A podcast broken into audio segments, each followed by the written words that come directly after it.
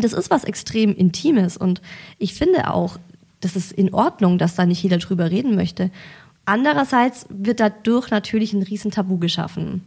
Und wenn da niemand drüber spricht, dann weiß auch niemand, okay, was machen denn die anderen? Und das macht ganz viel Unsicherheit, vor allem bei jungen Menschen.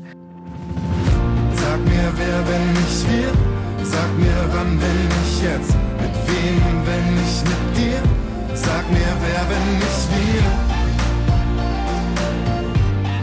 Ein Fokus-Podcast von Elisabeth Kraft.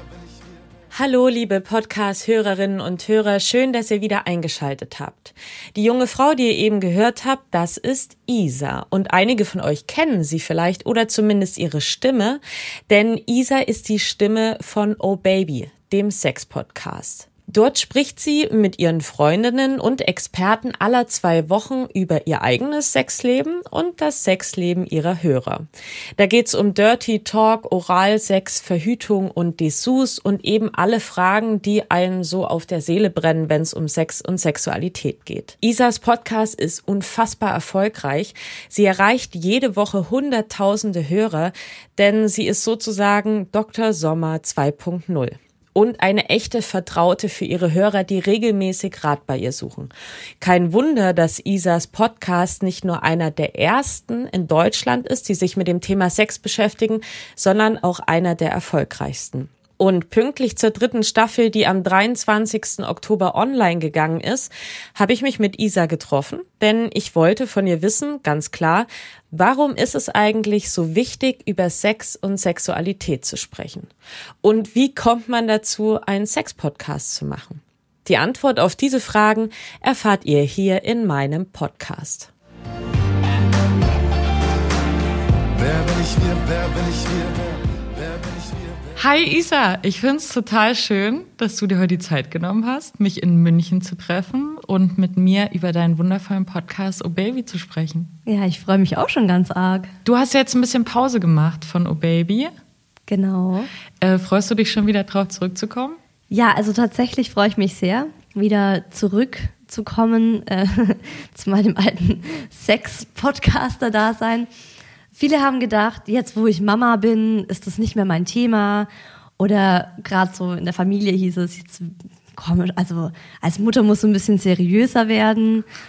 Und das hat mich am Anfang ein bisschen beeinflusst, weil ich mir dachte, vielleicht haben die ja recht und vielleicht passt es wirklich nicht so zu meinem neuen ja, Lebensabschnitt. Aber eigentlich äh, finde ich das auch schon wieder so eine alte Denkweise. Ich meine, nur weil ich Mama bin, also ich bin ja Mama, weil ich Sex habe. Also, ne?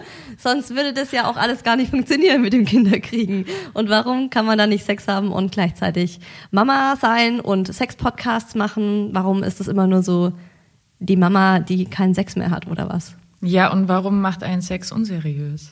Ja, das ist ja die nächste Frage. Natürlich ist unser Überthema heute Sex und Sexualität. Überraschung. wow. Die Einstiegsfrage ist ganz offensichtlich. Wie kamst du dazu, einen Sex-Podcast zu machen und nicht nur irgendeinen, sondern ähm, einen der ersten auch in Deutschland? Mittlerweile gibt es ja irre viele Sex-Podcasts, aber O Baby gehört schon so zu den äh, Gründermüttern. Ja, so lustig, wie sich das jetzt entwickelt hat. Am Anfang stand tatsächlich die Idee, etwas von Frauen für Frauen zu machen. Und ähm, ich habe das mit einer Freundin zusammen entwickelt, ist auch eine Arbeitskollegin gewesen. Und wir haben uns zusammen gedacht, wir würden gerne etwas über die weibliche Sexualität machen, aber im Hinblick auf Verhütung. Also uns ging es mehr so um dieses Thema Pille absetzen, mhm. was ja ich weiß nicht, ist es immer noch so ein Trend? Auf es jeden ist Fall. immer noch ein Riesenhype, ja. Ja, es war vor drei Jahren auch so ein Riesending und alle haben halt so überlegt, will ich noch die Pille nehmen oder nicht? Und ähm, wir haben dann angefangen, ganz äh, seriös journalistisch, wie man das so macht, eine Umfrage unter jungen Frauen zu starten mit Thema Körperlichkeit, Sexualität, um eben zu gucken, interessiert es überhaupt jemanden oder nicht. Und da kam dann raus, ja, in Bezug auf Verhütungsmittel sind sie eigentlich alle schon ganz gut aufgeklärt. Da gibt's bestimmte Webseiten, Bücher. Und die haben alle viel mehr Redebedarf, wenn es um das Thema Sex geht. Und wir waren dann erstmal ein bisschen überrascht und dachten uns so, huch, also nee, äh, Sex wollten wir jetzt eigentlich gar nicht so thematisieren. Ja, und dann haben wir uns so ein bisschen mit dem Thema angefreundet, weil es dann auch so im Kopf ist.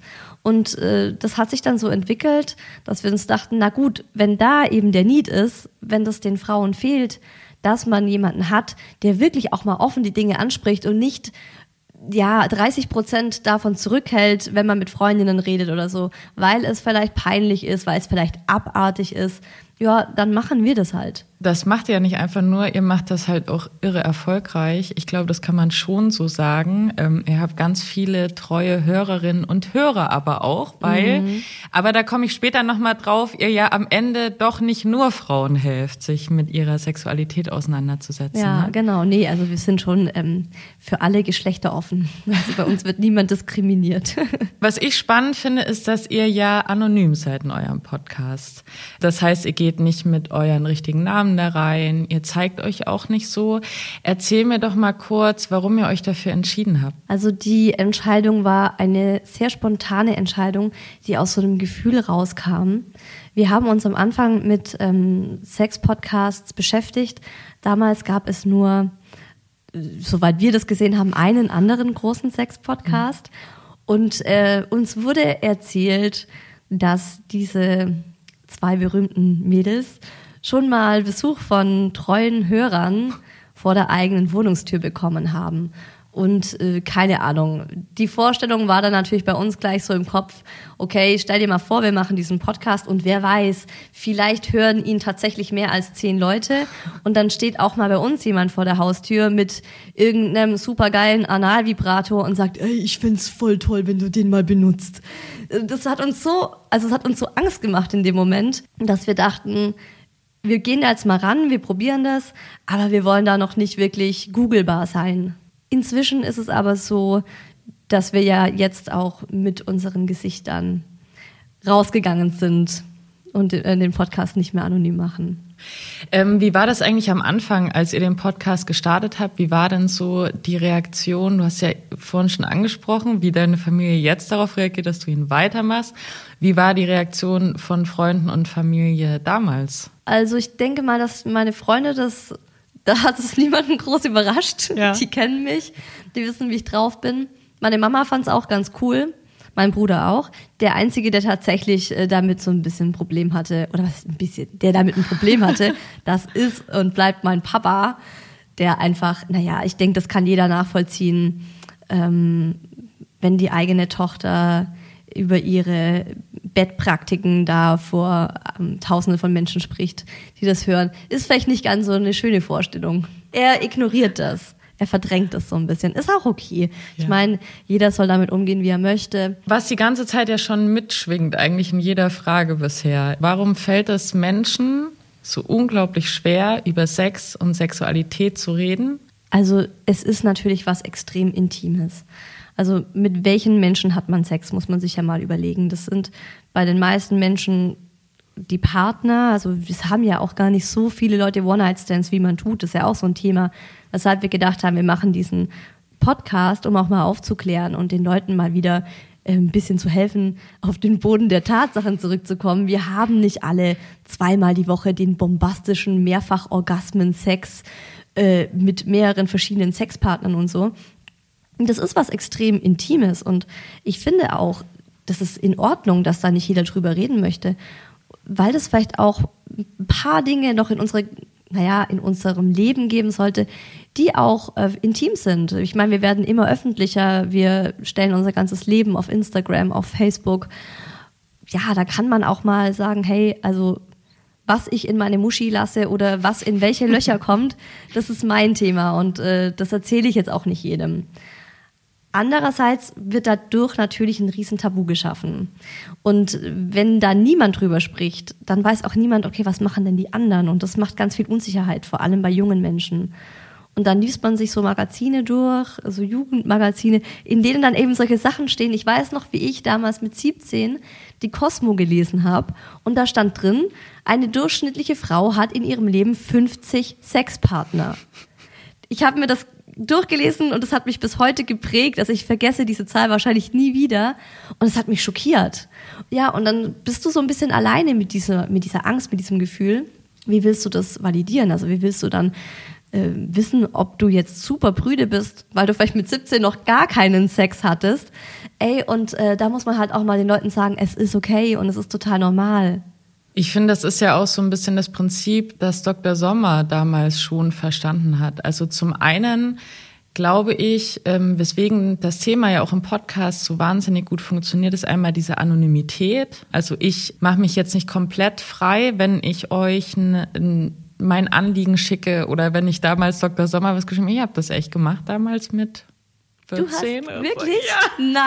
Jetzt Ein, musst, du, zweimal. jetzt musst du erzählen. Was hast du Dr. Sommer gefragt? Ich muss, ich muss gerade über, ich kann dir gar nicht mehr genau sagen, was das war, aber oh, ich das weiß noch. Du sehr wohl. Nein, wirklich. Ich habe, aber es ist mir letzt, also pass auf, ich hatte ein Bravo-Abo und das war für meine Familie war das schon so. Mh. Also meine Familie ist nicht spießig, aber vielleicht schon ein bisschen. Ja, also dieses Thema wird jetzt nicht ähm, überproportional viel besprochen. Ich kann mich nicht mal dran erinnern, ob meine Eltern mich jemals in dem Sinn aufgeklärt haben. So, ne? Also es, es wird nicht verschwiegen, aber es wird jetzt auch nicht ständig drüber gesprochen. Auf jeden Fall. Ich hatte dieses Bravo-Abo und da war halt Dr. Sommer drin. Und wenn du so jung warst, war es natürlich super spannend, was die Leute alle so für Probleme haben.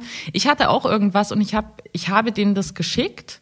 Und ich weiß noch, ich habe einen mehrseitigen Brief zurückbekommen, der mir auch total geholfen hat. Ich kann dir aber wirklich, ich verheimliche es jetzt nicht, ich kann dir nicht mehr sagen, was es war. Es hatte noch nichts mit Sex zu tun, weil ich halt Petting, 14 war oder so. Küssen. Kann man ja, vom vielleicht Küssen irgendwas schwanger werden? Küssen oder oder ich ich habe Ja. keine Ahnung. Vielleicht hatte ich irgend ich glaube, ich hatte irgendwelche Minderwertigkeitskomplexe oder so und ich wollte das eingeordnet haben oder Ja, so. darum geht's ja auch ganz oft, diese Einordnung. Oder ähm, ganz viele haben eben auch so diesen Zweifel, bin ich normal? Und man will ja so gerne normal sein. Und das ist für ganz viele Menschen ganz schlimm, wenn sie dann so das Gefühl haben, sie sind abartig oder sie sind pervers oder so. Ja, klar. Und das hat damals Dr. Sommer ganz gut aufgegriffen. Ich fand Dr. Sommer auch immer top. Das war das, was ich am liebsten, neben den äh, Seiten, wo immer eine, eine nackte Frau oder ein nackter Mann war, ne? Und die haben dann was über sich erzählt. Ja, das und Dr. Sommer, das hat man so in der Bravo. Ah, und die Fotolove-Story. Ich ja. wollte es gerade sagen, die war spitze. Und die Charts habe ich gerne noch gelesen. Ich bin wirklich ein Typ, wahrscheinlich auch durch meine Erziehung, der das schwerfällt, über Sex und Sexualität zu reden. Ich bin deswegen nicht prüde, weil was machen und darüber reden sind ja zwei unterschiedliche Paar Schuhe, ne? Aber meine Stille beste Wasser sind tief, sag ich dazu nur. ja, ja. Ja, ich weiß halt, was ich will, aber ich weiß nicht, ob ich das so, weißt du, ob ich das so direkt kommunizieren Ja, muss. und das ist doch auch voll in Ordnung. Das habe ich ja vorhin auch gemeint. Es muss nicht jeder über Sex reden. Das wäre ja auch too much. Aber es ist halt gut, wenn es ein paar Menschen gibt, die sagen, hey, ich finde es jetzt nicht so schlimm. Ich nehme mich selbst auch nicht so wichtig. Das ist auch so ein Thema, weil viele sagen, hey, wie kannst du denn über Sex sprechen und dann gehst du äh, in die Arbeit, in dein Büro und da wissen alle genau, was du im Bett geil findest oder halt auch nicht. Und da denke ich mir so, ja, mein Gott, ey, so what? Du wirst am Tag mit so vielen Menschen und so vielen Lebensgeschichten zugemüllt. Ja, ich sehe mich halt nicht so groß oder nicht so wichtig. Das kann vielleicht mal Thema sein am nächsten Tag oder bereits am Abend ist ja schon wieder was anderes Thema. Also bei mir war das meine beste Freundin, die mich da so ein bisschen, also die irgendwann meinte, okay, ich akzeptiere, dass du nicht so gern darüber sprichst, aber wir müssen es irgendwie hinkriegen, dass du wenigstens ein bisschen mit mir darüber sprichst. Einfach nur, damit du irgendjemanden hast, ne? Ach, du hast auch tatsächlich ähm, nicht gerne mit Freundinnen drüber gesprochen. Ah, ah. Ich hab, nein, ich wollte einfach nicht drüber reden. Und das, ich glaube aber, das hatte auch so verschiedene Gründe. Da bin ich ja auch noch in Sachsen, so fast in der Provinz groß geworden. Ne? Das ist halt nicht wie in der Großstadt, wo du an und für sich schon ein bisschen mehr Anonymität hast. Bei uns wusste ja jeder über jeden alles oder glaubte über jeden alles zu wissen. Und wenn du dich geöffnet hast und bist da an die falschen Leute geraten, weißt du, ich war Ja. irgendwie übervorsichtig damit. Das hast du einer falschen Person erzählt und jeder wusste das. Was ja auch, wenn man jünger ist, also wie alt warst du damals? Na, 15, 16. So. Finde ich auch total in Ordnung. Also ich kenne da noch eine Geschichte, ich bin auch auf dem Dorf groß geworden. Wenn du sexuell aktiv bist und äh, du bist noch jugendlich und hast halt einen kleinen Radius in einem Dorf, jeder weiß gleich alles über dich. Und äh, da gab es einmal die Geschichte, wo mein Bruder von einem Treffen bei einem Freund nach Hause kam und mir erzählt hat, die haben am Ende einen Kreis gebildet. Das waren 13-jährige Jungs. Und dann haben sie einen Kreis gebildet und das einzige Mädchen, das da war, hat jedem Einzelnen einen geblasen. Was? So. Und natürlich ging diese Geschichte rum wie ein Lauffeuer und jeder, ich denke mal, jeder kennt diese Geschichte und das prägt natürlich dann auch so ein Mädchen. Ich wollte es gerade sagen, ich will gar nicht wissen, was das in ihr angerichtet hat. Also wahrscheinlich war ja dann wieder so dieses Bild, wahrscheinlich die Schlampe hat da mit fünf, sechs Jungs was gehabt und gar nicht fünf, sechs Jungs haben das gefordert von Ja. einer Frau irgendwo, ja. Ja, es ist genau und es ist halt auch das Thema ist auch ganz ganz schwierig. Also ich finde, es passiert auch ganz viel Schlimmes in Sachen Sex und auch da ist es ganz wichtig, dass wir lernen, einen offeneren Umgang zu haben, denn ganz viele Mädchen äh, trauen sich ja auch nicht über schlimme äh, Geschichten dann zu sprechen, die sie aber eigentlich unbedingt erzählen müssten. ja. Oder auch Jungs. Ich sage jetzt nur Mädchen, natürlich gilt es auch für Jungs. Glaubst du denn, dass sich das in den letzten Jahren trotzdem ein bisschen verändert hat? Vielleicht dieses Sprechen über Sex ein bisschen enttabuisiert wurde? Ich denke, es hat sich auf jeden Fall enttabuisiert. Ich glaube aber auch, dass es sich, ähm, wie, wie kann man das ausdrücken? Es ist ähm, ein viel größerer Druck dahinter entstanden. Dadurch, dass wir alle mit Pornos groß geworden sind, dass man eben online sich einfach jeden Scheiß reinziehen kann, bekommen ähm, junge Erwachsene oder auch vielleicht auch schon Kinder tatsächlich ein ganz falsches Bild von Sexualität. Also die sehen dann eben sich so ein Standardporno an und denken, okay, wenn ich Sex habe mit einer Frau, spritze ich der danach ins Gesicht und äh, sie leckt das äh, voller Lust auf oder so. Weißt du, und das ist halt nicht die Realität. Und das ist auch das, was wir in diesen anfänglichen Umfragen so mitbekommen haben, dass ganz viele Frauen Angst haben, wirklich mal ehrlich äh, zu sich selbst und ihrem Partner zu sein und auch mal zu sagen, hey, ich möchte deinen Penis nicht in meinem Mund haben. Ich finde das ekelhaft. Und, und dann haben die Angst, brüde zu sein, weil unsere Gesellschaft eben gerade ein bisschen vielleicht auch entgegen des, des Tabus irgendwie geht und sagt, ja, ey, wir haben alle ständig immer geilen Sex, weil wir ja alle so modern und so aufgeschlossen sind. Da kann ich mich auch an eine Situation erinnern, das war ähm, vor ein paar Jahren, hatte ich eine Affäre mit so einem Typen, der war gerade raus in allem, ja, und das war der totale Gegensatz. Ich, die einfach überhaupt nicht darüber sprechen möchte Ja, und der, und der er. alles thematisieren wollte. Aber dann so voll tabulos. Also wir waren den einen Abend unterwegs irgendwie mit Kumpels von ihm und dann fängt er an in dieser Traube, in der wir gerade zu einem Club gehen, mich dann so zu fragen, ja, was stehst du denn eigentlich? Nein. Und ich gucke ihn an und sage, entschuldige bitte, aber ich möchte da jetzt nicht drüber sprechen. Ja, bist du da ein bisschen verklemmt? Sag ich, nee, ich bin nicht verklemmt. Das ist nicht mein Problem. Aber ich möchte jetzt in diesem Rahmen nicht darüber sprechen. Weil das ja auch alles Menschen waren, die ich zum ersten Mal erlebt habe. Das hat so einen krassen Druck aufgebaut. Und ähm, ich war zu dem Zeitpunkt auch schon 26 Jahre alt. Und ich habe auch schon allerlei Erfahrungen gemacht. Es war ein krasser Druck von außen. Und Ja. dieses so, du musst jetzt aber, wie, wie brüde kann man denn sein, dass und du man möchtest halt cool sein. Und, ne, oder die anderen denken äh, dann so, hey, was ist mit der denn los? Und uns geht's im, in dem Podcast vor allem darum, jeden Menschen so zu bestärken, wie er ist und auch den Leuten zu sagen, es ist nicht brüde. Du, das ist einfach das, was du möchtest und das muss jeder respektieren. Wenn du zum Beispiel nicht vor Freunden mit deinem Partner über deine Sexvorlieben sprechen möchtest, das ist vollkommen in Ordnung. Genauso ist es aber auch in Ordnung, wenn jetzt, keine Ahnung, ähm, ein Junge gerne einen Dreier mit äh, drei anderen Jungs haben möchte oder so. Also es ist ja in beide Richtungen in Ordnung. Das einzig Wichtige ist, dass äh, der oder die Partner auch immer d'accord sein müssen. Also das ist das Einzige. Und ansonsten have fun. Ist es dir immer leicht gefallen, über Sex zu sprechen? Du hast vorhin schon gesagt, na, deine Freunde hat es nicht so überrascht, dass du das machst, weil sie kennen dich ja. Ja, also das ist tatsächlich so. Ich glaube, das wurde auch bei uns zu Hause so gelebt. Also ich bin mit meiner Mutter groß geworden und meinem Bruder und meine Mama ist auch eine sehr offene Person. Wir haben schon immer über alles gesprochen in der Familie. Jetzt nicht, also direkt über, über Sex und so, aber es war halt einfach, ähm, es gibt keine Tabus und im Freundeskreis haben wir das auch so gemacht. Also ich bin mit meinen Freundinnen so groß geworden, dass wir uns immer über alles abgedatet haben, was da so passiert ist. Aber es ist natürlich nochmal ein Unterschied, wenn du dann plötzlich in einem Podcast, also vor fremden Menschen, vor einer großen Anzahl Menschen, diese Geschichten erzählst. Ja, das glaube ich. Also mich würde das arg viel Überwindung kosten. Ich habe viele von euren Folgen gehört. Ich, ich liebe die sehr. Ich finde es total gut, wie offen ihr seid. Aber ich denke mir bei jeder Folge, wow, das könnte ich nicht. Ja, das Ja. Gute ist auch, also wenn man da sitzt, ähm, wir sind immer in einer sehr heimeligen Atmosphäre, wenn wir aufnehmen. Und äh, ich mag die Mädels auch echt super gerne, mit denen ich das mache. Und man vergisst so ein bisschen, dass man ein Mikrofon vor dem Mund hat. Und dann ist auch immer so, ähm, wir schneiden das dann, machen die Folge fertig und ich habe sie also ganz am Anfang nur mal, um zu wissen, ob ich mit der Tonqualität und so klarkomme. Aber ich höre die sonst nicht mehr. Und ich weiß noch einmal bin ich am Büro meines Chefs vorbeigelaufen und er hatte laut Oh Baby drin und ich war gerade dabei, irgendwas, natürlich irgendeine Sexgeschichte zu erzählen. und das war so ein Moment, der war super unangenehm für mich, weil ich dann erst so realisiert habe, hey, ja klar, natürlich hören das andere Menschen und viele andere Menschen. Das ist aber was, das blende ich einfach aus.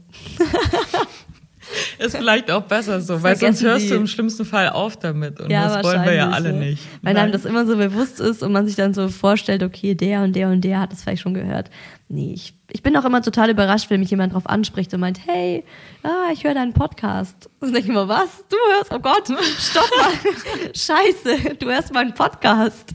Glaubst du denn, dass es oft auch Erziehungssache ist? Du hast ja jetzt eben auch schon gesagt, bei euch wurde das irgendwie offener thematisiert, bei mir jetzt nicht so. Ich glaube schon, dass es in erster Linie mit Erziehung zu tun hat.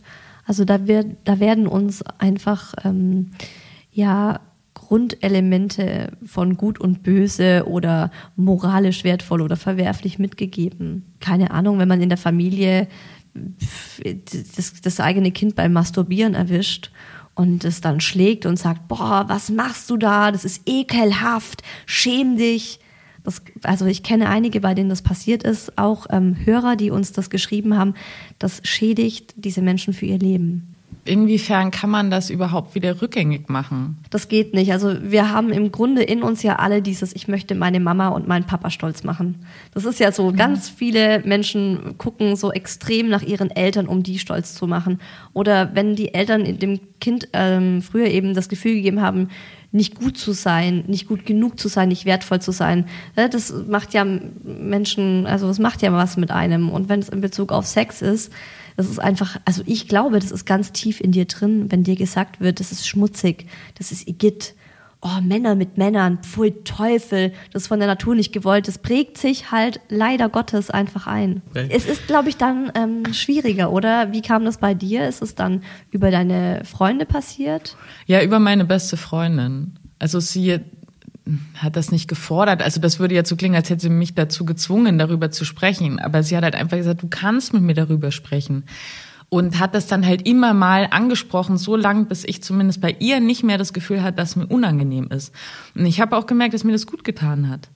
Weil ich habe ja diese Themen dann vorher nicht besprochen und ich war dann mittlerweile auch leider zu alt für Dr. Sommer, um denen das zu schreiben und es gab auch noch keine Podcasts dafür. Ja, also schau, sonst hättest du mal hier an uns schreiben können. Wobei wir sind ja, weißt du, das ist auch, ähm, es wird ja oft auch missverstanden. Wir sind auch zwei völlig normale Frauen, ähm, und wir, wir haben jetzt da auch kein besonderes Fachwissen, deswegen haben wir ja auch sehr oft Experten mit an Bord, die dann eben nochmal bessere Infos geben können.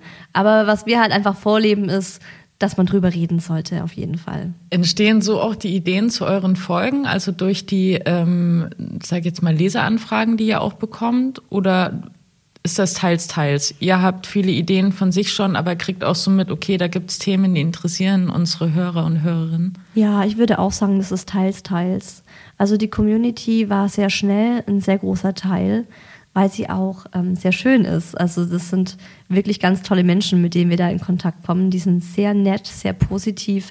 Ich werde auch ganz oft gefragt, ähm, ob wir viele so Schmuddelanfragen kriegen, einfach von Typen, die dann äh, Sex mit uns haben wollen und so.